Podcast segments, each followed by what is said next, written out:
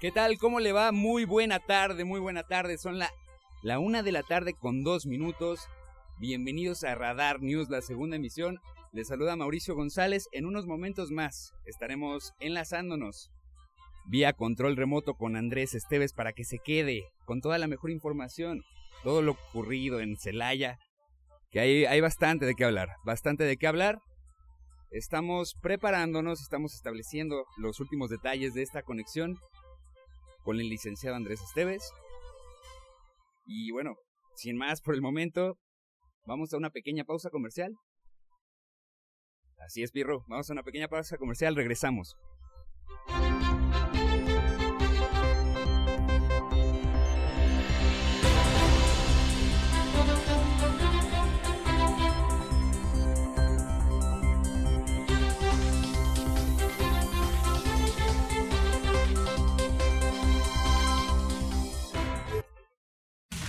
Este es el resumen, lo más importante del día en Radar News. Es presentado por los más exquisitos platillos de comida tradicional mexicana de restaurant Hacienda Los Laureles.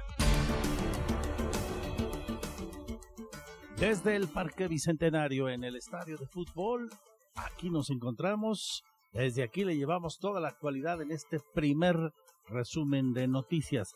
Hoy que el presidente municipal ha puesto en marcha el programa Contigo Prevenimos. Está presente, por tanto, Luis Dava y también el gobernador del estado, Mauricio Curi González, quien en este momento hace uso de la palabra aquí en una carpa ubicada en el centro del campo, justamente aquí está comentando cuál es el alcance de este programa estatal y la dimensión que toma en el municipio de la capital del estado. Le vamos a platicar de ello.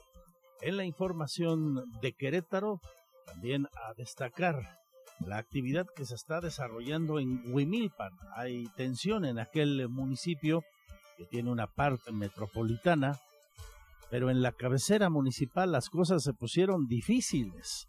El día de ayer le estábamos contando durante toda la tarde y en nuestro espacio de la tercera emisión con Diana González la problemática que se presentó cuando vecinos del lugar fueron a por el secretario de gobierno del municipio, lo ataron y amarrado lo pasearon por el jardín principal de Huimilpan. La atención es grande, por supuesto, la gente de aquel municipio, concretamente de la cabecera municipal, está pidiendo justicia luego de que un huimilpense muriera, recuerdo a ustedes, por un presunto abuso policial. Y al estilo del gran clásico de Lope de Vega Fuente Ovejuna, aquella obra de teatro, todo un clásico en el que el pueblo se levanta ante la injusticia y el abuso de autoridad. Bueno, pues a ese estilo, una versión huimilpense se tuvo ayer y hoy ha habido un gran desplazamiento policíaco rumbo a la cabecera municipal de aquel sitio. Los policías fueron concentrados en una escuela secundaria, es lo que le he estado reportando, y afortunadamente las cosas han ido perdiendo tensión. Ahí está mi compañero Diego Hernández, le voy a transmitir desde el lugar de la noticia qué es lo que está pasando estaba planeada una reunión esta tarde del presidente con algunos pobladores de Juan Guzmán con habitantes de la demarcación Huimilpense. Todo apunta a que esta fue cancelada y las autoridades del Estado ya han intervenido y por supuesto el tema debe estar en manos de la Fiscalía General de Justicia del Estado de Querétaro.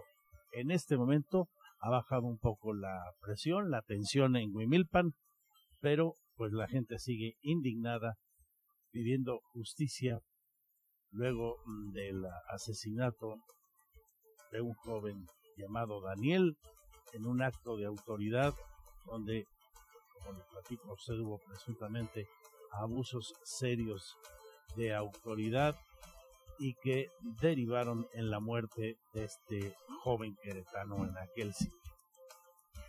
Estaremos también en la franja de Guanajuato que va de León a Celaya. Lo de ayer por la noche y la madrugada de este día ha sido terrible. Recordemos lo que ocurrió anoche. Aparentemente en reacciones del cártel Jalisco Nueva Generación por la detención de algunos de sus integrantes, no del dirigente como se llegó a especular, del líder del cártel, el señor apodado El Mencho, sino por otras detenciones y acciones de autoridad contra el cártel, se incendió parte de Jalisco y Guanajuato, el eh, corredor del Bajío que se llama desde León, Silao, San Francisco del Rincón, Irapuato, donde las cosas estuvieron muy complicadas, Salamanca y en la muy cercana Celaya. Tengo el reporte de cómo están las cosas allá. Por ejemplo, el eh, corporativo de FEMSA, dueño de las tiendas OXO, está reportando que fueron incendiadas en su totalidad o de manera parcial 25 tiendas en Guanajuato. Líneas de transporte como Primera Plus han suspendido sus eh, corridas, sus frecuencias a lugares de Guanajuato como Celaya, Salamanca o Irapuato. Hubo suspensión de clases en muchas escuelas. La Universidad de Guanajuato, por ejemplo, suspendió actividades. El gobernador del estado de Guanajuato está confirmando la detención de al menos 11 personas.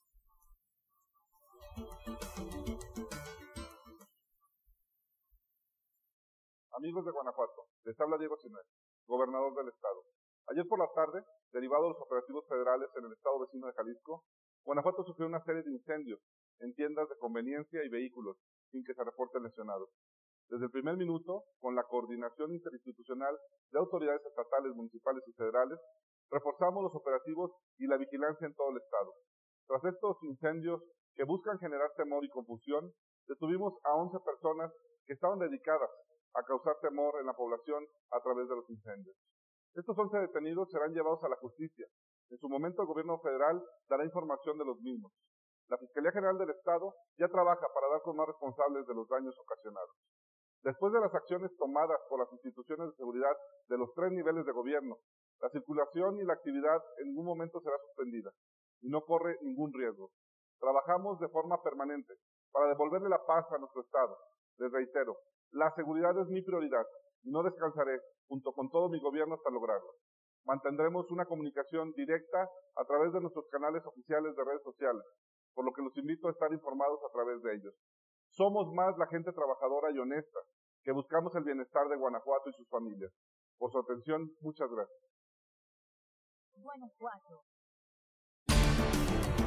Bueno, ahí el mensaje oficial del gobernador eh, del vecino estado. La verdad es que la gente está muy preocupada por lo que está ocurriendo ahí. He hablado a lo largo de la mañana con amigos guanajuatenses que viven, trabajan en ese corredor al que me refiero y más allá de las palabras de don Sinué, el gobernador guanajuatense, la gente está muy, muy preocupada. Aquí en Querétaro se eleva a máxima alerta la vigilancia en los puntos de vecindad con Guanajuato. Vamos a escuchar al secretario de Seguridad Ciudadana.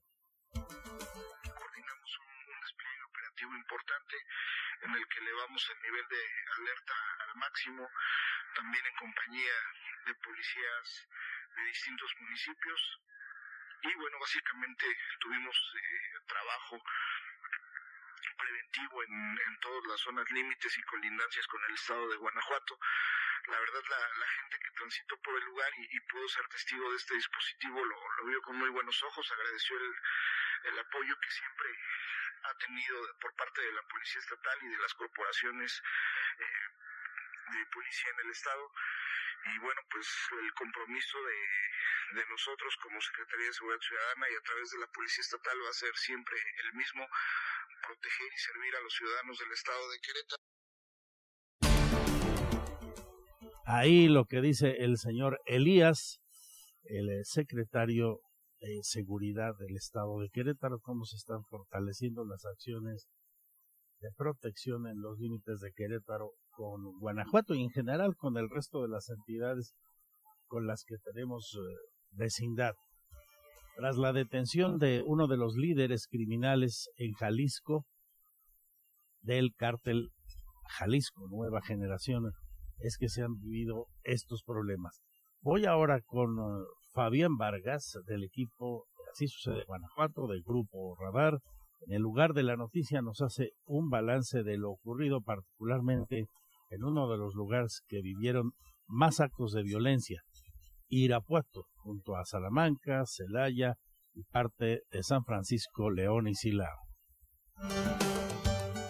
Ante la detención de un líder criminal en el estado de Jalisco, Irapuato vivió una noche violenta, luego de que sujetos no identificados atacaron y quemaron al menos 11 establecimientos comerciales, gasolineras y vehículos. Las autoridades no reportaron lesionados ni detenidos. Los hechos comenzaron a registrarse pasadas las 21 horas, tras el reporte del ataque al Oxo de la colonia La Pradera, situado entre la avenida Ejército Nacional y el Boulevard Solidaridad.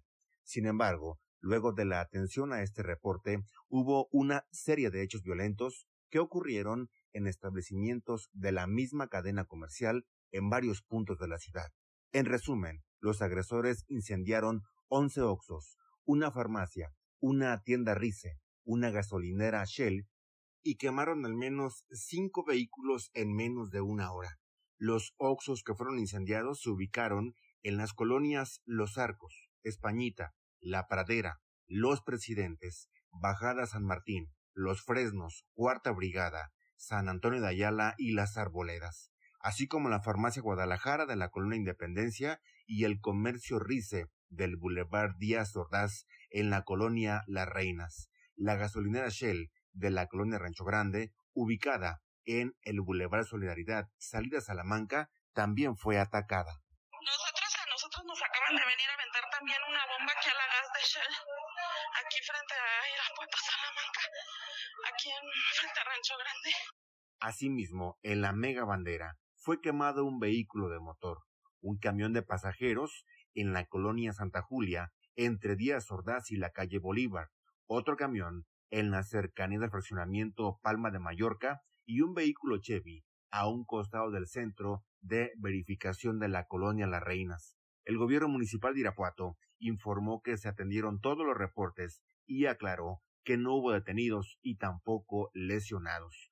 En sus redes sociales, la presidenta Lorena Alfaro García dio a conocer que se mantiene una coordinación estrecha con la Secretaría de la Defensa Nacional, Guardia Nacional, Fiscalía General del Estado y Fiscalía General de la República. Informó para Así Sucede Fabián Vargas. Bien, pues ahí una síntesis, un concentrado de parte de lo que se destacó de la violencia desde ayer por la noche y hoy en la madrugada en Guanajuato. Como le digo, los puntos más críticos en este orden, Irapuato, Salamanca, Celaya y zonas también de Silao con eh, León y San Francisco. El asunto es serio, hay 11 detenidos de momento, como usted escuchó en el mensaje de Diego Sinue, el gobernador guanajuatense. En otros asuntos, lamenta la diócesis de Querétaro el aumento de violencia que se está padeciendo y que parece también que nadie podría detener.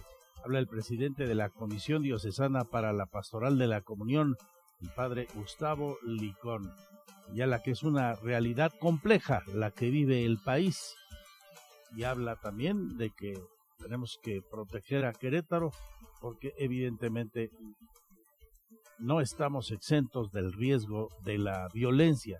Recordó los hechos del 5 de marzo en la rueda de prensa hoy de la diócesis. El día 6 de marzo del año 2022, en mi comunicado acerca de lo acontecido en el Estadio Corregidora, reconocíamos que en el estado de Querétaro, y más concretamente nuestra diócesis queretana, que abarca siete municipios del noreste de Guanajuato, reconocemos que desafortunadamente la violencia sigue creciendo en nuestro país y que tal parece que nadie puede frenar la cuenta de los desaparecidos, de los feminicidios, de los asesinatos de periodistas y de sacerdotes, y el sufrimiento de los pobres y marginados. El gobernador estuvo en la sierra y regresó por vía aérea a Querétaro. Se encuentra en este momento aquí, donde estamos transmitiendo, como le digo, en el lanzamiento del, del programa Contigo Prevenimos del municipio de Querétaro, en el marco del programa estatal que se echó a andar el domingo pasado en el Estadio Corregidora, de lo cual hemos venido platicando usted a lo largo de todos estos días. Antes hizo, como le digo, entrega de mejoramiento de vialidades y diferentes acciones en la sierra, por ejemplo, en Arroyo Seco. Esto decía Mauricio Curi en Conca.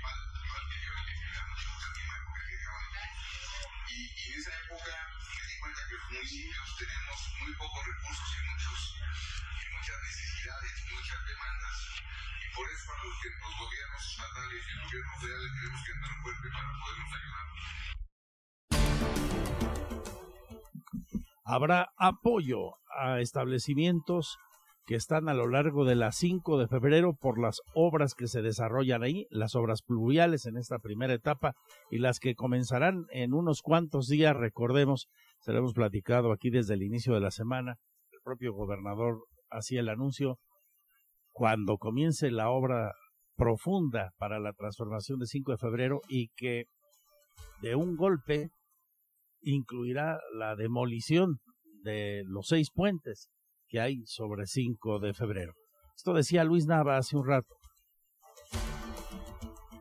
La afectación en las laterales se están dando en este proceso de las obras pluviales, pero por el programa de obra, digamos, lo, más fuerte en términos de tráfico vendrá con la, con la intervención de los carriles centrales, pero las laterales estarán, estarán operando, estarán funcionando. Entonces, este, tendríamos que determinar exactamente eh, cómo o, de qué magnitud serían estos impactos o esas afectaciones. En los temas urbanos le platicaré de algo que se ha denunciado recientemente. Ya tiene algunas semanas, varios meses, que se ha reportado la presencia de bandas de montachoques que circulan en algunas colonias, en la zona de carretas, en la zona de milenios, en la zona de jardines de la hacienda, donde acusan un supuesto golpe a sus vehículos, se bajan estas personas a amedrentar a los conductores, en su mayoría escogen mujeres, para exigirles el pago de los daños. Tendremos un reportaje al respecto y de lo que se ha denunciado ante la policía municipal y la queja de algunos en el sentido de que no hay respuesta rápida, no hay respuesta oportuna cuando se pide auxilio justamente por la presencia de estos sujetos a los que denominan monta choques. También hablaremos del Día Internacional de los Pueblos Indígenas, que reporta que en México hay 23.2 millones de personas que se autoidentifican como parte de las comunidades originarias. En este sentido, en Querétaro, el 1.4% de los habitantes de nuestro estado se identifican igual manera así. Es un número relativamente bajo si lo comparamos con otros estados, como Chiapas, por ejemplo, o Oaxaca, donde en este último se autoidentifican como originarios el 31.2% de los pobladores, o Chiapas, donde se identifican el 28.2% de las personas en esa condición.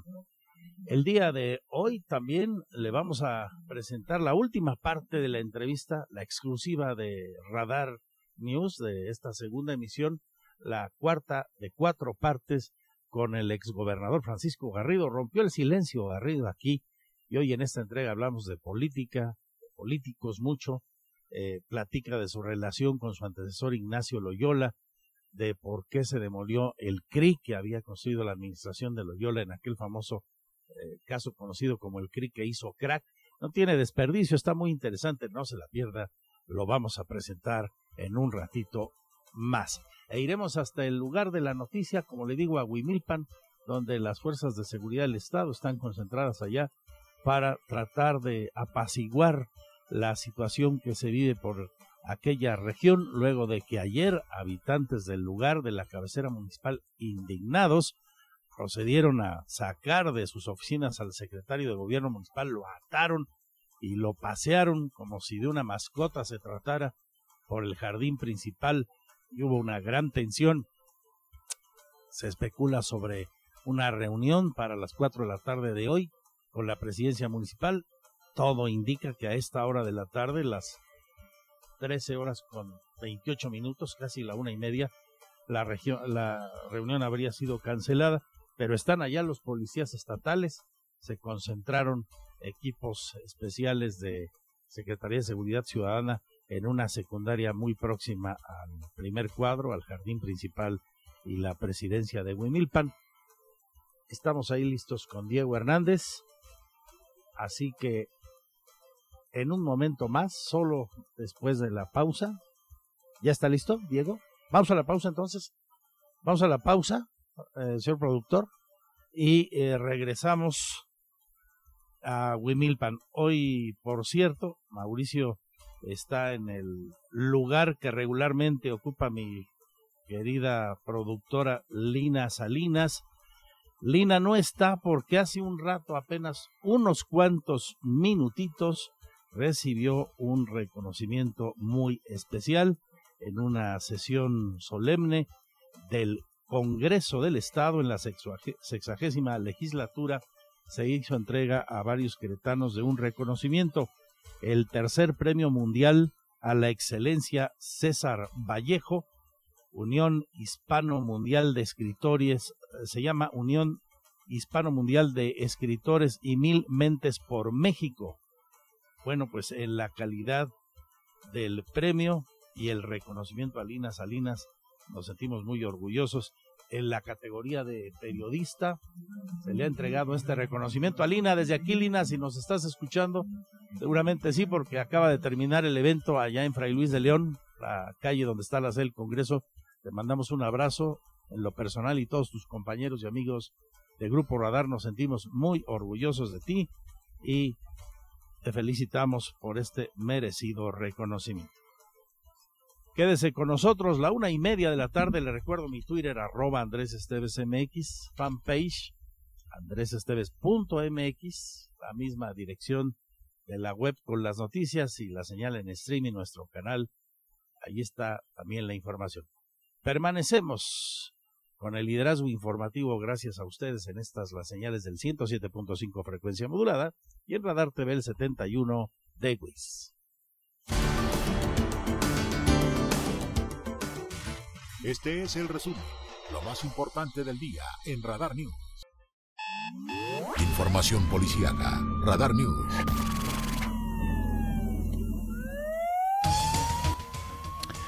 Me voy hasta el lugar de la noticia, aquí como siempre con la información de primera mano. Mire usted, le pongo el contexto muy rápidamente. El día 22 de julio, un joven de 27 años y llamado Daniel Franco murió. Había sido detenido y presuntamente golpeado de forma brutal por policías de Huimilpan, lo cual le costó la vida. Los policías de Huimilpan, a los que se acusan de este delito, nunca fueron presentados ante la autoridad por parte de la presidencia municipal. Esto generó la indignación de los ciudadanos. La indignación fue creciendo. El señor Juan Guzmán, que es el presidente municipal de aquel sitio, pareciera ignorar absolutamente la sensación, el sentimiento que hay de los pobladores de Huimilpan desde aquel entonces. La indignación ha ido creciendo, creciendo. Porque, según algunos, pues mire, en términos rancheros, se pasa la ley por el arco del triunfo, importándole absolutamente un cacahuate el que se haga respetar la ley, se aplique la ley, no haya impunidad. Simplemente este es un hecho contundente y que está en la percepción, en la sensibilidad de una comunidad indignada. Bueno, ante esto, pues el tema fue creciendo como una bola de nieve hasta llegar ayer, donde estuviste, te saludo Daniel Hernández, al punto en que pues los pobladores fueron y sacaron al secretario de gobierno del municipio, lo ataron y como si fuera una mascota, lo pusieron a pasear por el jardín principal del pueblo. Imaginará usted eh, el hecho y la atención en la forma en que ha crecido. El día de hoy hay una gran movilización policíaca, le he contado desde temprano y ahora mismo es un ir y venir de patrullas de la Policía Estatal hacia Huimilpan. Eh, ellos, de acuerdo a lo que le hemos eh, transmitido, le he contado ahí en andresesteves.mx y en el Twitter, los policías estarían eh, concentrados en una secundaria que se llama Jesús Romero Flores. Había la especulación de que hoy por la tarde podría haber una reunión entre el presidente municipal y pobladores. Tal parece que se ha cancelado esto, pero también todo indica a que ha habido ya operación política, concertación y diálogo por parte de las autoridades del Estado con la gente de Wimilpan. Esto es lo que en síntesis le podemos platicar, pero ¿cómo están las cosas ahí? ¿Qué percibes, mi estimado eh, Diego? Te saludo con gusto. Muy buenas tardes, aquí estamos este, cerca del Palacio Municipal de Huimilpan. Como lo mencionas, ya vimos atrás cuatro patrullas de la Policía Estatal aquí ya a la plaza principal. Sin embargo, pues se desviaron posiblemente dirigiéndose a la Secretaría de Seguridad del municipio de Huimilpan. Sin embargo, no le pudimos seguir el rastro, pero estas cuatro patrullas de la Policía Estatal ya ingresaron aquí a la plaza principal. Eh, vamos a, a seguirlas en sentido. Pero también el, la percepción de la población es que muchos estuvieron en contra de lo que sucedió ayer, en el que el secretario de gobierno fue amarrado y paseado en la plaza principal de, del municipio de Huimilpan. Pero pues esta es la actualización que tenemos hasta el momento. El alcalde Juan Guzmán y su secretario de gobierno este, no se encuentran aquí en el. El secretario de gobierno está en la capital en una reunión muy importante, como también Juan Guzmán. Es la actualización que tenemos hasta el momento. Quedamos al pendiente, eh, tan pronto eh, haya definiciones, Diego. Entiendo que la reunión ya quedó suspendida y que sigue eh, la concertación política tratando de desactivar esto y que pues en el momento en que sea oportuno procedan las autoridades competentes cada cual en su área, la fiscalía, el gobierno del estado, la policía estatal, obviamente, como representante del gobierno del estado y las autoridades municipales. Se especula también que podría, y esto es algo que viene desde que ocurrió el hecho a finales de julio, que eventualmente y ante la falta de operación política y de control por parte del presidente Juan Guzmán, eventualmente podría la policía estatal tomar el control de la seguridad en el municipio. ¿Se habla algo más de esto? Cuéntame. Realmente, pues, este, la, la, población de en algunas personas con las que hablamos, sí reprueban la manera en que se maneja este, su policía municipal, en el que el abuso policial señalan que es constante. Pero realmente también condenan lo que le sucedió al secretario de gobierno, donde no se debería de haber dado esa situación. Sin embargo, sí está esta dos situaciones donde hay una queja contra su policía municipal y pero se condena lo sucedido ayer por parte de algunos ciudadanos de la demarcación. Bien, pues eh, seguimos contigo, pendientes y tú atento ahí como siempre, radar en el lugar de la noticia, la segunda emisión del 107.5 de FM. Quedamos al pendiente. Vamos con más, la una con 44 minutos ya. en Radar News, la mayor cobertura. Abraham Hernández, te saludo desde el Parque Bicentenario, donde se ha puesto en marcha hoy el programa Contigo Prevenimos. Ya se retiró el gobernador Mauricio Curi hace dos minutos. Sigue aquí el presidente municipal saludando a las personas que asistieron para ser testigos del lanzamiento de un programa que me parece tendrá un gran impacto y que fue lanzado por el gobernador el pasado domingo, pongo en contexto, allá en el Estadio Corregidora de Querétaro. ¿Dónde hay broncas de tráfico? ¿Tú por dónde andas? Abraham, te saludo. Adelante. Andrés. Muy buenas tardes. Saludo con gusto a todo este auditorio. Informarles que hasta el momento tenemos tránsito cargado a vuelta de ruedas sobre el Boulevard Bernardo Quintana con dirección hacia el sur a partir de Corregidora Norte y hasta la desincorporación a constituyentes. En dirección contraria se puede transitar sin mayores contratiempos. Esto hasta la desincorporación a 5 de febrero. La carretera México-Querétaro con ligera carga vehicular a partir de Avenida Cimatara y hasta la desincorporación a Bernardo Quintana en dirección a Celaya sin mayores contratiempos hasta el momento. Prolongación eh, la carretera de Cuarta Celaya y prolongación Zaragoza con tránsito cargado justamente para tomar la gasa de incorporación a esta y el paseo constituyentes con ligera carga vial a la altura de Heroico Colegio Militar con dirección a Celaya. 5 de febrero, ya con tránsito cargado, esto desde el Paseo de la República, antes de llegar al acceso al Cerro del Tambor, esto de a un percance en carriles centrales, se empieza a generar tránsito cargado en esta zona. Más adelante, a la altura del Parque Industrial Benito Juárez, también encontraremos tránsito cargado, esto entre el acceso 4 y prolongación Bernardo Quintana, hay un choque por alcance y también esto genera tránsito cargado en esta zona. Y a partir de Coahuila, debido a las obras con avance lento a vueltas de rueda, carriles centrales hasta la desincorporación a la carretera Tlacote, en dirección contraria también con tránsito lento desde Zaragoza y hasta la desincorporación a San Pablo con mucha paciencia al circular por estas zonas debido a la carga vehicular. Además, sobre la carretera Tlacote, con tránsito ligeramente cargado a la altura de Galindas en dirección al libramiento norponiente y tránsito cargado en Avenida La Luz, el cruce de Mayas en dirección al Cerro del Tambo. Recuerde manejar con precaución. Las primeras horas de este miércoles se registró en la carretera México-Querétaro a la altura de Bernardo Quintana un trágico accidente que le cobró la vida a una persona del sexo masculino en 30 años de edad, que fue arrollada y quedó sin vida sobre la carpeta asfáltica. No hubo personas detenidas y policías municipales fueron los encargados de tomar conocimiento de este accidente que ocurriría la madrugada de este miércoles. La información vial, maneje con mucha precaución. Volvemos contigo antes. Muchas gracias, eh, te agradezco y vuelvo contigo tan pronto sea necesario y como siempre, y es el caso, antes de nuestro siguiente resumen de noticias, mi estimado Abraham. Saludo para irnos ahora mismo al túnel del tiempo a Mauricio González. Estas son las efemérides del 10 de agosto. El 10 de agosto de 1897, Felix Hoffman descubre el ácido acetilsalicílico, conocido como aspirina. El 10 de agosto de 1927 en el Monte Rushmore, el escultor Gutzon Borglum y su hijo Lincoln comenzaron a esculpir en la roca viva el monumento a los presidentes George Washington, Thomas Jefferson, Theodore Roosevelt y Abraham Lincoln.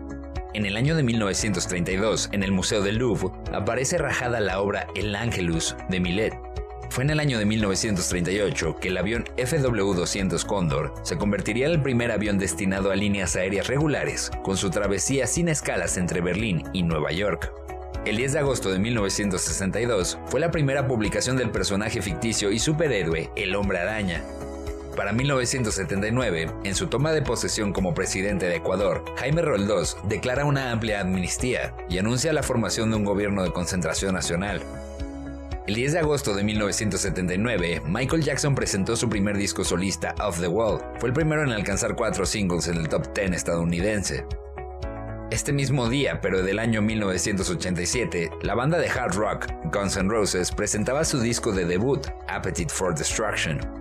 Para el 10 de agosto de 2003, en Estados Unidos, se transmitía el último capítulo de la serie Futurama, Finalmente, en el año 2010, en la Antártida, se registró la temperatura más baja de la historia, siendo menos 93,2 grados centígrados. Para Grupo Radar, Mauricio González.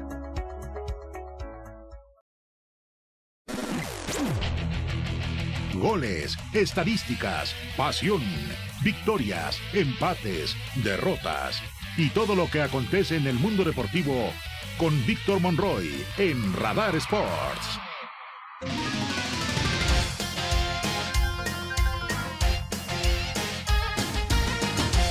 una de la tarde con 55 minutos. ¿Qué tal? ¿Cómo le va? Bienvenidos a la información de los deportes. El día de hoy que, pues hay, hay variedad de fútbol. Se puede ver, por supuesto, de todos los, los niveles. Hoy el Real Madrid está a minutos de disputar su primer título de la temporada. El conjunto merengue se mide el día de hoy eh, ante el Eintracht Frankfurt en partido por la Supercopa de Europa. El partido comenzará a las 14 horas, 2 de la tarde, tiempo del centro de México, y se va a llevar a cabo en el Estadio Olímpico de Helsinki. El cuadro merengue viene de una gira por los Estados Unidos, donde cosechó una victoria ante la Juventus por 2-0, un empate frente al América a 2 y una derrota contra el Barcelona por un gol por cero. Del otro lado, el Frankfurt llega tras ser goleado 6-1 por el Bayern Múnich en la jornada inaugural de la nueva campaña de la Bundesliga. Cabe recordar que el Real Madrid se ganó el derecho a disputar la Supercopa gracias a su título de la Champions League, donde el pasado 28 de mayo los blancos le pegaron un gol por cero a Liverpool en Francia. Por su parte, el equipo alemán consiguió su pase gracias a la conquista de la Europa League. Fue el 18, perdón, el equipo de eh, Frankfurt venció al Ranger en eh, tiempo en penales 5-4, empataron a uno en tiempo regular y bueno, pues el equipo de las Águilas así es como consiguió su boleto para esta Supercopa que enfrentará ante el Real Madrid. El equipo de Carlo Ancelotti busca su quinta Supercopa de la UEFA tras las conquistas en el 2002, 2014, 2016 y 2017. En contraparte, el equipo alemán quiere su primera corona, su primera Supercopa, luego de tres subtítulos en el 98, en el 2000 y en el 18. Este partido está ya a minutos de comenzar, a tres minutos de comenzar el encuentro por la tarde, 7.30, 19 horas con 30 minutos. La Liga MX pues no pudo retener la corona del concurso de habilidades ante la MLS el día de ayer por la noche y el día de hoy buscará vengar ese revés y el sufrido también en el partido de estrellas del de 20 21. El equipo encabezado por Carlos Vélez, Javier El Chicharito Hernández ha estado mentalizado en mantener la hegemonía de la MLS que nació el último año. Los emblemas de los cuadros angelinos pintan para arrancar como titulares, por lo que compartirán cancha y serán rivales de cuidado para la portería azteca. Por su parte, los pupilos de Diego Coca han sufrido diversas modificaciones para llegar a este cotejo, y es que las lesiones o los fichajes impidieron que se mantuviera en la convocatoria inicial, por lo que hay dudas en torno al cuadro inicial, pero el entrenador argentino cuenta con diversas opciones para el ataque. Sin duda, sin duda será un duelo interesante donde ambas ligas buscarán demostrar ser la mejor en este encuentro. Mañana, jueves, arranca la jornada número 8 del fútbol mexicano. Los Gallos Blancos del Querétaro estarán recibiendo aquí, en el Estadio de la Corregidora, al Atlético de San Luis. Un partido que en otras circunstancias, pues hubiera generado mucha expectativa, porque este llamado clásico de la 57 es también, tristemente, considerado un duelo de alto riesgo. Hoy, usted lo sabe, las circunstancias son totalmente distintas. Un partido a puerta cerrada, un partido sin público, con un Gallos que va en el último lugar de la tabla general, luego de que no ha conseguido ganar en lo que va de la temporada.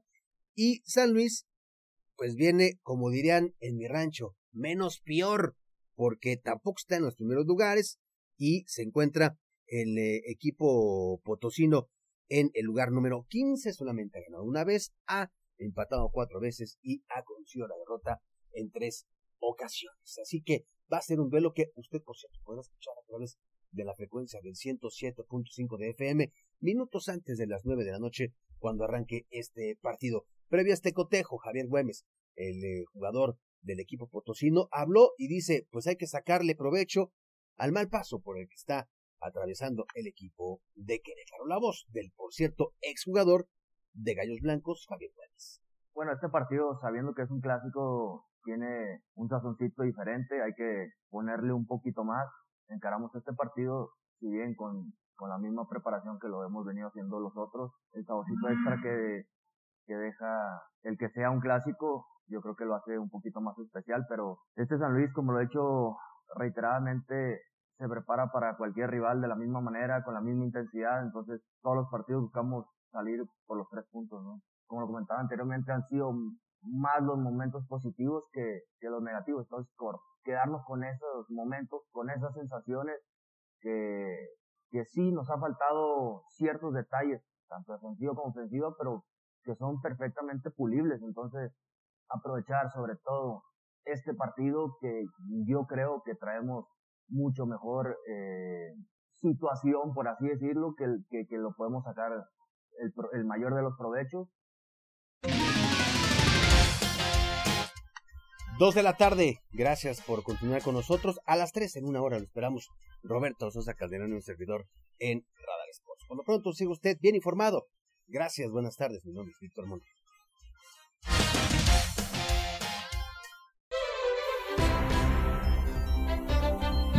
Seguimos con la información. Eh, como le decía usted hace un rato, el gobernador estuvo en la Sierra de Querétaro esta mañana, hizo actividades importantes, realizó actividades allá para entrega de vialidades y otras acciones. Y estando por aquellos rumbos serranos fue consultado respecto a los hechos violentos en Guanajuato y sobre los operativos que aquí en Querétaro se realizan o algún especial que haya planteado su gobierno para fortalecer los límites con el Estado que ayer literalmente ardió en hechos violentísimos en ese corredor desde León, León, San Francisco, eh, Silao, Irapuato, Salamanca y en Celaya, del cual hemos dado cuenta. Por cierto, hay 11 detenidos ya, dijo el gobernador de Guanajuato, como usted escuchó al principio de esta plática. Afortunadamente no hay víctimas que lamentar y el día de hoy ya sabemos se han suspendido muchas actividades, tanto comerciales, tanto comerciales como eh, actividades en escuelas y universidades en el eh, vecino Guanajuato. Hoy el gobernador habló de una gran coordinación operativa en Querétaro y un solo mando para vigilar nuestras fronteras con Guanajuato y el resto de los estados donde hay conflictos, pero particularmente hoy en Guanajuato, donde la cosa está muy delicada, igual que en parte de Jalisco, luego de la detención de alguno de los eh, eh, lugartenientes del cartel Jalisco Nueva Generación y la reacción de este cartel a esa acción eh, de la policía y el ejército. ¿Qué dice el gobernador sobre esto? Andrea Martínez. Para combatir la inseguridad en Querétaro y resguardar sus colindancias, opera una sola fuerza de seguridad, ya que existe coordinación entre la Policía Estatal, las policías municipales, la Guardia Nacional y el Ejército Mexicano, sostuvo el gobernador del estado, Mauricio Curi González. Desde la Sierra Gorda expresó que para brindar la seguridad de esta zona del estado y dar tranquilidad a los serranos, se usa una sola fuerza de coordinación entre la Federación, el estado y los municipios.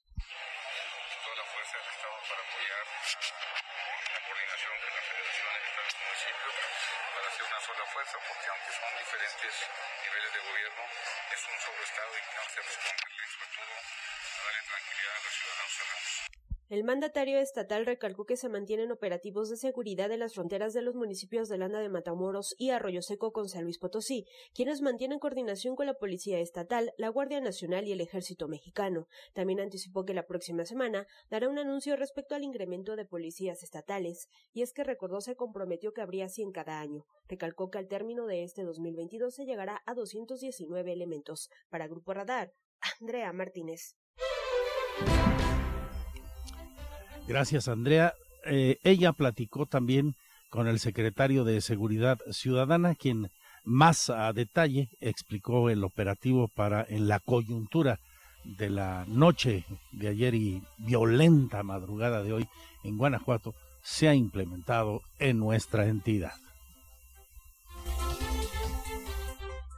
Querétaro elevó el nivel de alerta máxima luego de los hechos de violencia registrados en varios municipios de Guanajuato, así como en Jalisco, informó el secretario de Seguridad Ciudadana, Giovanni Elías Pérez Hernández. En ese sentido, indicó que como trabajo preventivo, elementos de la Policía Estatal en coordinación con varias corporaciones municipales de seguridad implementan el operativo Escudo con presencia policial y filtros de vigilancia de manera permanente, esto con la finalidad de preservar la tranquilidad de las familias queretanas y salvaguardar la integridad de quienes transitan por la vialidad. Un despliegue operativo importante en el que elevamos el nivel de alerta al máximo, también en compañía de policías de distintos municipios y bueno, básicamente tuvimos eh, trabajo preventivo en, todas las zonas límites y colindancias con el estado de Guanajuato.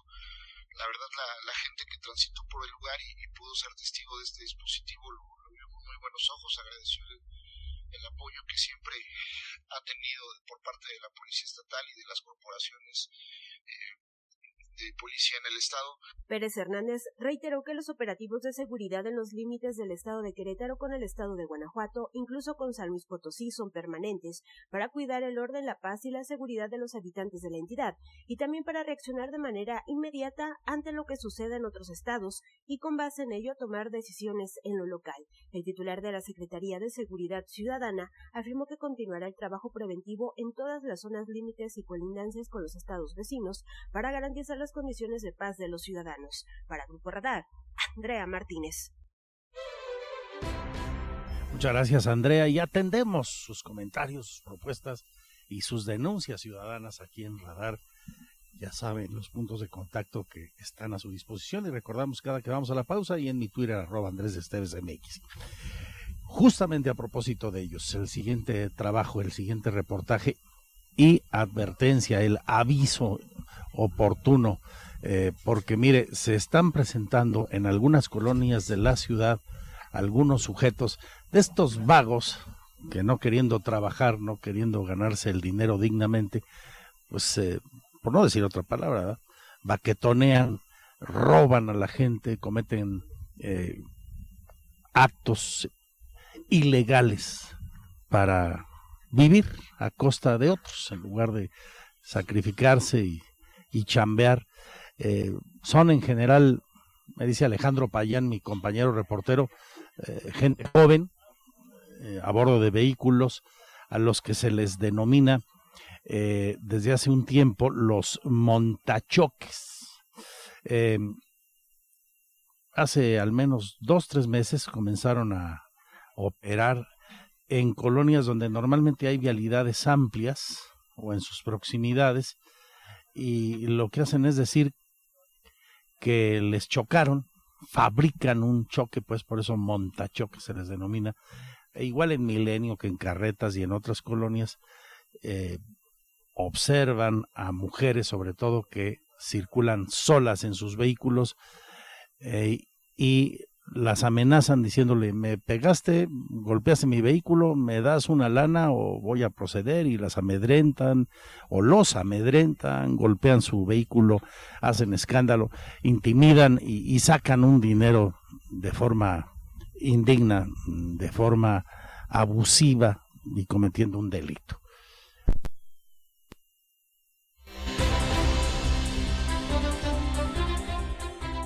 Desde hace varios meses se ha reportado la presencia de bandas de montachoques que circulan en algunas colonias de la capital.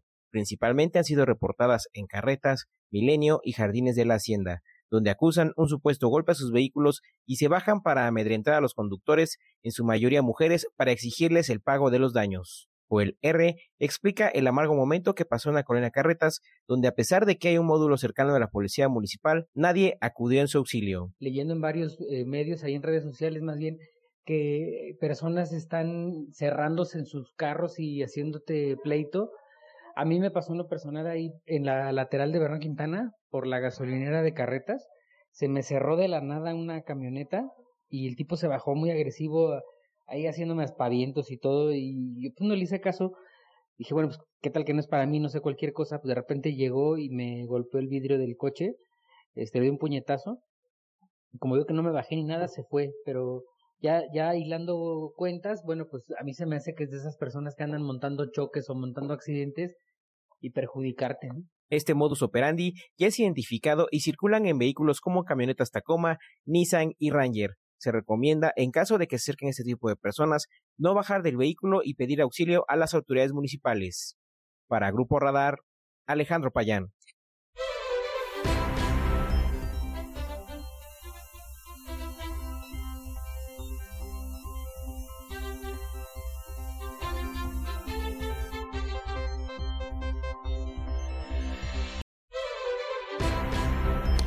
Seguimos las 2 de la tarde con 20 minutos y vamos con la última parte, 4 de 4 de la entrevista exclusiva de Radar News con el exgobernador Francisco Garrido Patrón. Rompió el silencio después de 15 años y habla así de contundente. La entrevista Radar News.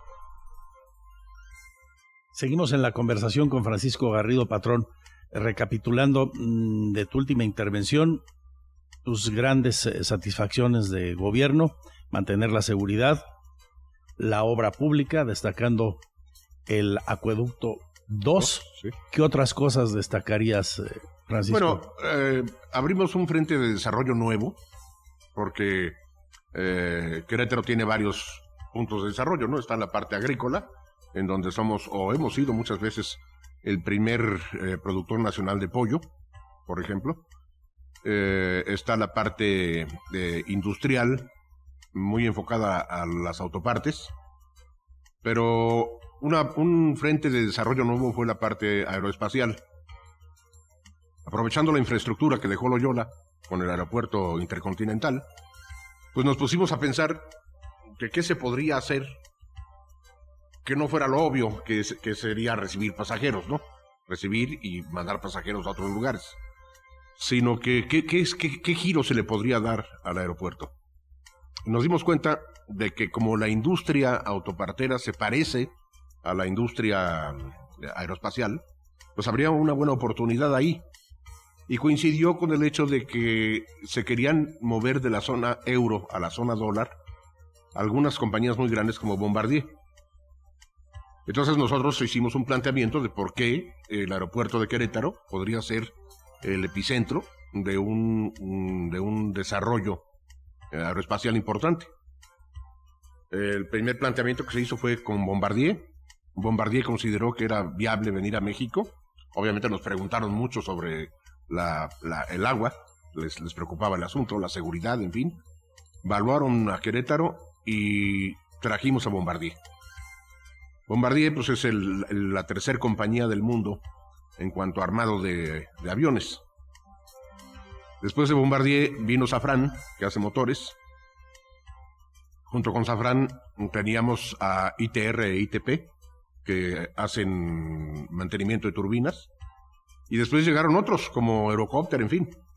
Y se hizo un clúster aeroespacial, que es yo creo que el más importante de la República Mexicana. Con eh, un trípode. El trípode consiste en una armadora de aviones, de fuselajes, que sería Bombardier, otra de motores, que sería Safran, y la Universidad Aeronáutica de Querétaro, porque es muy importante tener esos, esos, esos tres pies juntos, porque de ahí viene precisamente la mano de obra calificada para lo que requieren estas compañías. Entonces copiamos literalmente eh, de Canadá la Universidad Aeronáutica de Querétaro, que es, era indispensable. Yo cuando estuve con la gente de Bombardier, me quedé tres días nada más en las universidades, hay dos, pegadas al aeropuerto, en Quebec, eh, viendo en qué consistía esto de la universidad. Ya después de eso, a sabiendas de primera mano de en qué consiste, pues ya fue la licenciada Lupita Murguía, la sazón eh, secretaria de Educación, junto con personas de las escuelas eh, técnicas en Querétaro, a darse una idea ya mucho más específica de qué es lo que se iba a hacer, y se fundó la Universidad eh, Aeronáutica de Querétaro. Ahí tus más grandes satisfacciones. ¿Qué no te gustó? ¿Qué no volverías a hacer en el supuesto imposible de que regresaras a ser gobernador? pues sí, eso es imposible. Este, bueno, hay partes difíciles, ¿no? Me acuerdo que teníamos bastantes presiones de un grupo que creo que todavía andan por ahí, de la antorcha campesina. Pero no sé si Curi los tenga. Sí, todavía anda, todavía anda el señor Burrola y Antorcha Campesina en Querétaro. Eso era una parte desagradable porque había que respetar el derecho de manifestación, pero eran muy escandalosos y muy groseros y gritones allá afuera. Y me parece que siguen con la misma metodología. Así es. Entonces esa era una parte desagradable. Lo que hice fue cambiar mi oficina, que daba directamente ahí a Plaza de Armas, a un poco, un poco más adentro. para tener más, más eh, silencio y tranquilidad para tomar decisiones, ¿no? ¿Alguien trató eh, de la clase política de hacerte la vida imposible? No, fíjate que no. ¿No tuviste enemigos no, no, que yo la llevé dijeras muy bien con todos los de la oposición, que era una oposición pues bastante sensata.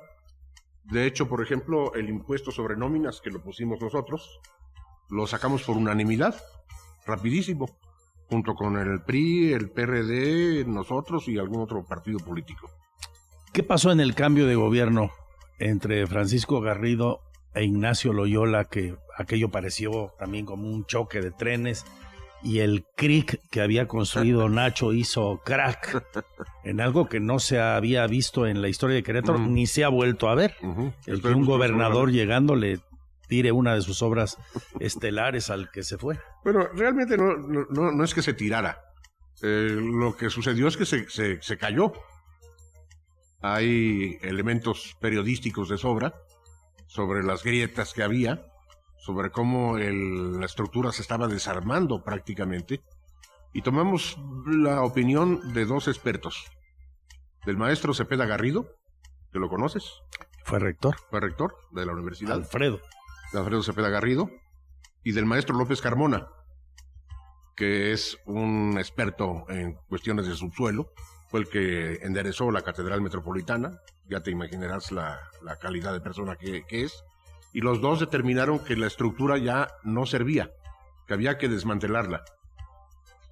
Y ante estas opiniones técnicas, que no eran políticas, que eran técnicas, estrictamente técnicas, nosotros tomamos esa decisión. ¿Te lo reclamó Nacho en algún momento? Sí me lo reclamó, pero yo le expliqué, no sé si lo entendió, que no era una decisión política, era una decisión técnica que se tenía que tomar. Y están, obviamente, los dictámenes de estos dos expertos en mecánica de suelos. ¿Se recuperó la relación al paso del tiempo entre Nacho y tú? ¿Tú y Eh, Nacho? Quedó un poco sentida, digamos, pero si nos vemos los saludamos, no hay ningún problema. Pero no son cuates ni cosa por el estilo. No, no, no, no, no. No es que nos eh, frecuentemos ni mucho menos, ¿no? ¿Cómo viste a los gobiernos que te siguieron? Bueno, eh, el gobierno de Calzada. Acabaste entregándole el gobierno. A Calzada, sí. Entre comillas, al, al, al PRI. Al PRI, sí. Eh, con Calzada tuve una buena relación eh, antes de la entrega-recepción, durante la entrega-recepción y durante el gobierno. O sea, no me quejo en absoluto de la relación que tuvimos él en lo personal y yo. Creo que él me respetó bastante y yo también hice todo lo posible por hacerle una entrega adecuada eh, de, de, pues de todo lo que se había hecho y del dinero, que había bastante en caja. Le entregamos tres mil, no, dos, dos mil cuatrocientos millones de pesos en caja. ¿Y cómo viste a, a Pancho Domínguez? Pancho, bueno, pues eh, Pancho es mi amigo, con él sí tengo una relación de otro tipo. Desde que era presidente de la ganadera, pues nos llevábamos muy bien. Lo apoyamos para ser diputado federal, y ahí comenzó su carrera por San Juan del Río. Y tengo una excelente relación con, con Pancho Domínguez, aunque últimamente pues ha estado alejado de la política, porque tiene que dejarle su espacio a, a Mauricio Curi. ¿A quién de la gente que conoces de tu partido, Pancho, Ricardo Anaya y otros más, le ves futuro político? Bueno, eh, Ricardo Anaya tiene futuro político, empezando porque tiene 43 años. Nada más que tiene que brincar la circunstancia de que lo quiere hacer Pinole el señor López Obrador. Eh, brincada esa circunstancia, yo estoy seguro de que Ricardo va a poder regresar a la política. No sé si a nivel local o a nivel nacional o tome el nivel local como un trampolín de nueva cuenta para, para hacer algo a nivel nacional. Eh, él puede hacer muchas cosas todavía por la edad que tiene. Otros más, como Botello, yo creo que ya van de salida. Botello tiene mi edad. Eh, Pancho Domínguez no creo que ya eh, ocupe muchos puestos en la política. ¿No le ves con chance de llegar al PAN y a la presidencia del PAN? Él y seguir intentó, creciendo? intentó algo de, ese- de- de esa naturaleza, pero pues no creo que por ahí. Ya fue senador de la República, fue diputado federal. No sé si quiera volver a, a lo mismo que ya había hecho. ¿Tú seguirás donde te encuentras en tu actividad empresarial Sí. exitosa? ¿No piensas volver por ninguna vía ni de ninguna manera a la política. No, no pienso volver a la política. Me interesa la política. Leo bastante sobre lo que está sucediendo en el país, pero ya de manera activa en la política no. Porque como te digo, a mí me gustan los puestos ejecutivos y por ningún motivo a estas alturas buscaría ser legislador. Pancho, pues eh, muchas gracias. Muchas gracias a ti, Andrés. Don Francisco Garrido, patrón, para unos Pancho, para otros Paco. ¿Cómo te gusta ser recordado? Pues, eh, hombre, eh, de repente me he dado mis vueltas ahí por el centro histórico. Y mucha gente me reconoce bien. Eh, y de esa manera, como una persona que trabajó, que hizo buena cantidad de obra pública y ser recordado con amabilidad. ¿Quiénes son los factores de poder real en Querétaro, además de los políticos? Bueno, el- hay varios factores de poder real. Están los medios, en donde estás tú, que son, son factores de poder real, fácticos. Están los grandes empresarios, las empresas muy importantes que hay en Querétaro. ¿Hay Son- buen sector productivo en Querétaro? ¿Hay empresarios comprometidos desde Sí. tu óptica, como los viste trabajar contigo? Sí, sí, hay empresarios muy comprometidos. Eh, en el Club de Industriales hay un grupo muy importante de gente que hace muy buen trabajo. Eh, también hay empresarios extranjeros, empresas extranjeras, que tienen también una ética de trabajo muy buena. Y también están los pequeños empresarios, y los comerciantes, la Canaco, toda esa gente, parece que es de primera. En tu tiempo la iglesia pesaba mucho en Querétaro. Sí, yo era muy buen amigo en lo personal de don Mario de Gasperín, el obispo, a quien aprecio desde luego como, como persona. Sigue entre nosotros, por cierto. Sí, sí, sí, sí, sí, sí, sigue aquí. Y la iglesia sí pesaba, yo me imagino que sigue pesando. Eh, tal vez un poco menos porque eh, los que se dicen católicos en México cada vez son menos, aunque siguen siendo mayoría. Pero hace, digamos, unos 15 o 20 o 25 años, en Querétaro la iglesia tenía un peso específico muy grande. Pues eh, Francisco, muchas gracias por habernos recibido en tu casa. Hace mucho que no das una entrevista.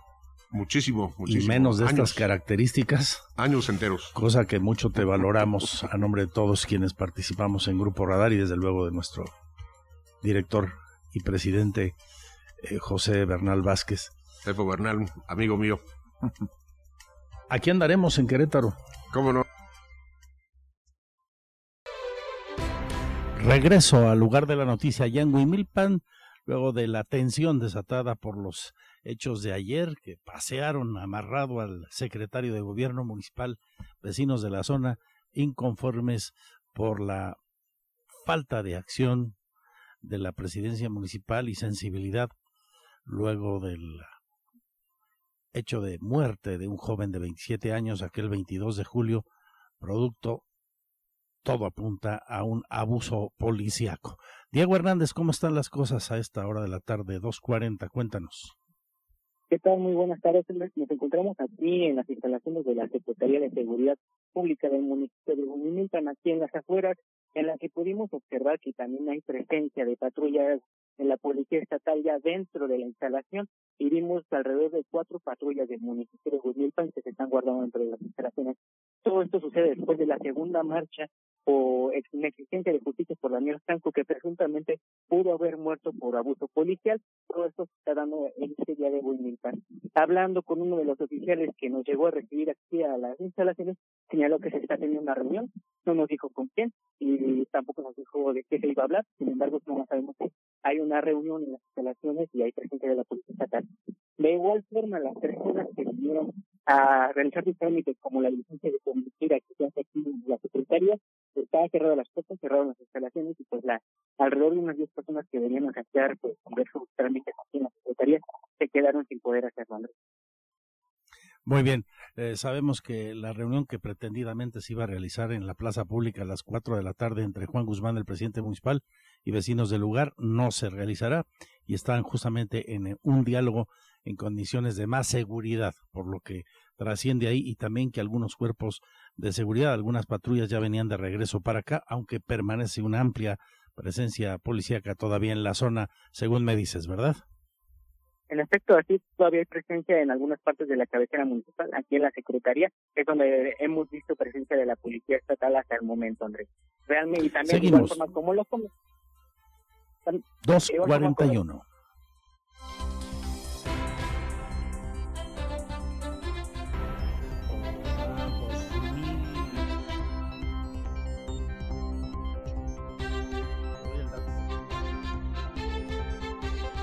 Seguimos en el Parque Bicentenario, concretamente en el estadio de fútbol. Muy bonita instalación con césped artificial, donde en el centro del campo hace un rato Luis Nava, en compañía del gobernador Mauricio Curi, que se vino volando de la sierra para estar presente en este evento, echaron a andar Contigo Prevenimos, que por lo que escuché en el mensaje de, de Luis Nava y, y del gobernador, de la gente que participa en él, es, es, eh, en pocas palabras, pones a chambear a toda tu administración junta en torno a un objetivo. Luis, bienvenido.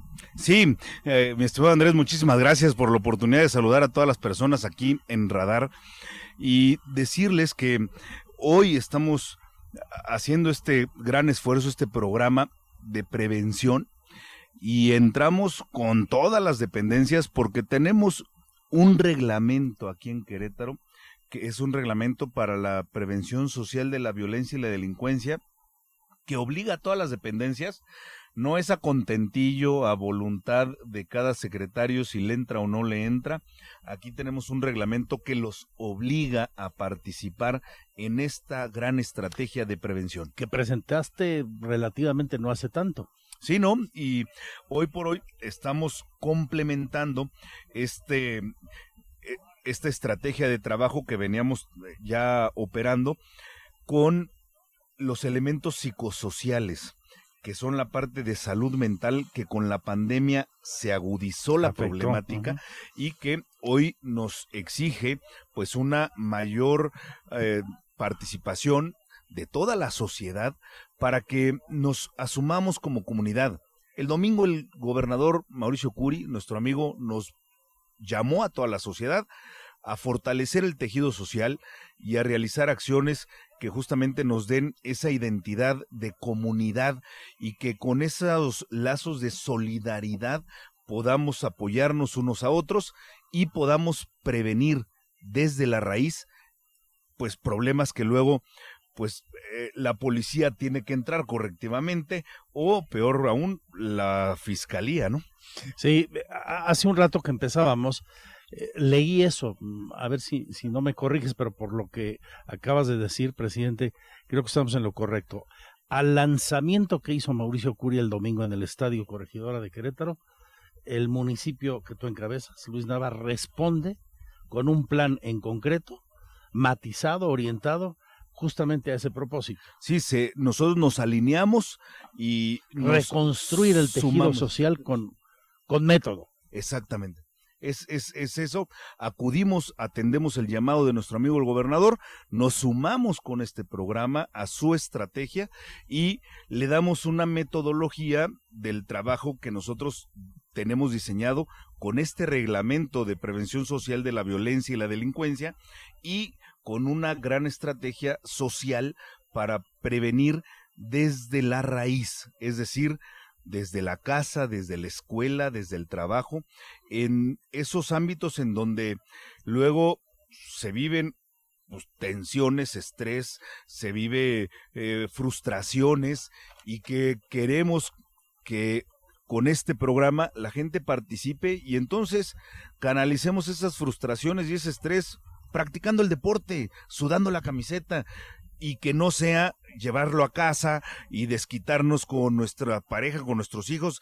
O sea, tenemos que cambiar nue- nuestros mecanismos de convivencia y de convivencia social, porque luego, pues, pues el, el perro dejó sus gracias allí en, en el jardín y entonces vas, se las haces de todos al vecino al lado y el, el, reclamo se volvió discusión, se volvió pleito y acabó en golpes y quién sabe en qué más, ¿no? La comisaría quizá. Oye, eh, entonces, contigo prevenimos, en la línea discursiva está muy claro, en, en su concepto filosófico, eh, se trata de que nos sumemos, reconstruyamos el tejido social, evitemos pleitos de la nada y construyamos juntos. En la práctica, me das ese ejemplo, ¿qué otro ejemplo podríamos tener, por ejemplo, de vinculación entre seguridad pública, a la que entiendo eh, le estás dando en este programa un peso mayor, o el área social a cargo de Arturo Torres, por citar dos ejemplos muy a la mano? Sí, claro, te platico la metodología. Se determinan las colonias en donde vamos a intervenir y ahí va todo el equipo del municipio con seguridad pública se hacen unas marchas exploratorias en donde se entrevistan a las y los ciudadanos y se les pregunta, digamos, como para, en resumidas cuentas, ¿qué te hace sentir inseguro? Aquí en Menchaca, por decir un algo. Y habrá quien te diga, me, aquí está oscuro, falta una luminaria, y entonces es un tema de alumbrado público que le corresponde a la Secretaría de Servicios Públicos Municipales. Si nos dicen, oye, es que aquí eh, eh, existe mucha maleza, en este terreno baldío está, eh, me siento inseguro porque aquí el otro día vi que se escondió a alguien y posiblemente alguien me va a salir aquí, me va a saltar. Entonces mandamos podar, arreglar, este, a, poner en buenas condiciones ese espacio y que no se vuelva un elemento de intranquilidad o de inseguridad. Pero también podemos encontrar el comentario de algún joven o de alguna mujer que diga, oye, pues yo me siento inseguro en mi casa. ¿Por qué? Pues porque llego y, este, si eh, mi papá llega borracho, nos golpea, etcétera, esas situaciones también se, se expresan, se manifiestan y por eso tenemos un programa integral en donde todas las dependencias, el Instituto de la Familia, el Instituto para Prevenir Conductas de Riesgo, como lo es el tema de las adicciones, el Instituto del Deporte. O sea, ¿qué queremos lograr? Que participando la ciudadanía podamos entonces acercar a la gente a los factores de protección, como es el deporte, la cultura, como, pero aquí nos implica, primero, ser muy responsables, ser, eh, digamos, muy conscientes de que podemos tener un problema desde casa, en la colonia y entonces que con las instituciones, con toda la capacidad del municipio, podamos entrarle para atenderlo. Muy bien, ahora, ¿cómo te vas a vincular, por ejemplo, con el gobierno del Estado la Fiscalía? Pienso en otro ejemplo práctico, que al final es lo que le interesa mucho a la gente. A ver, aquí en mi colonia yo sé o me dijeron que en tal miscelánea o en tal casa hay malandros que andan vendiendo dulces malignos. Exactamente, y justamente esa información lo pasamos a la instancia correspondiente, como puede ser la fiscalía, para que haga la investigación del Pero ustedes intervienen como primer respondiente nosotros, y comunican. Nosotros vamos con la instancia, como lo es la fiscalía, y les proporcionamos esta información, pero también, como bien lo mencionas, como primer respondiente, como policía de proximidad, entonces podemos atender la alguna situación que se pueda presentar. Muy bien. ¿Qué puntos de comunicación se facilitan a las personas para que este programa de alto impacto contigo prevenimos de la administración municipal que encabezas Luis Nava pueda funcionar más rápidamente? Porque tengo justamente una queja, una inquietud, quiero denunciar algo. ¿Qué debo hacer ya en el terreno de la operación práctica? Bueno, de manera permanente, en la línea 911 es, son para los temas de emergencias y para todo lo que se deba de atender, eh, digamos, por el municipio en servicios municipales, está la línea 070. Las dos líneas son gratuitas para que puedan llamarnos y entonces pasarnos el reporte. Este programa de prevención vamos a ir nosotros a las colonias, vamos a llamar a los vecinos para que participen y entonces podamos atender de manera integral y que directamente la colonia sea atendida y con la participación de la gente podamos resolver desde la raíz la problemática que hoy estamos viviendo. Dicho de otra forma, si yo tengo una eh, presión si yo tengo una emergencia, me dirijo a esas líneas, pero el municipio, de otra suerte, va a ir a mi colonia y me va a hacer ese planteamiento, porque va a levantar encuestas, va, eh, lo dijiste tú hace un rato, va a preguntarme cómo la veo acá y vamos a atender a hacer un programa de trabajo en donde esas distintas inquietudes que surjan en las colonias se vuelven parte de las obligaciones, de, de las responsabilidades que deben de atender. ¿Quién lo va a medir? Las distintas dependencias. ¿Quién lo va a vigilar? Entonces, se hace ese programa de trabajo y se valida, se hace un, digamos, un inventario que tenemos un consejo, un comité que en el municipio sesiona periódicamente para revisar los avances y en todo caso, si alguna dependencia no atendió su responsabilidad, puede llegar incluso a ser sancionado. Se prenderá el foco amarillo y después ahí te voy, director o secretario o no sé quién que no hiciste tu chama. Es que no puede ser de voluntad. No, no, claro. Es de obligación y es de responsabilidad. Un clásico lo diría de otra manera, no es de que quieran hacerlo los que trabajan en el municipio, es a producto de gallina. En efecto, con este reglamento evitamos justamente que sea un tema de discurso y de decir, ah, pues es que tenemos la voluntad. No, aquí tenemos un reglamento que obliga a las áreas y las hace responsables de cumplir. Lo tienes que hacer. Gracias, presidente. No, hombre, al contrario, mi estimado Andrés, qué gusto. Muchísimas gracias por la oportunidad. Les mando un abrazo a todos. Soy Luis Nava y estoy aquí para servirles. Y de esta manera agradecemos su compañía a lo largo de estas dos horas de información. Se quedan en Radar TV, en el 71, la tele de Querétaro, con Radar Sports, igual en el 107.5. Víctor Morroy Roberto Sosa. Cuídense mucho. Salud y suerte. Adiós, adiós. Y ya saben, yo sigo permanentemente en redes sociales. La fanpage andresesteves.mx, misma web con las noticias y el canal en streaming. Pórtense bien. Suerte. Ahora está usted bien informado. Radar News.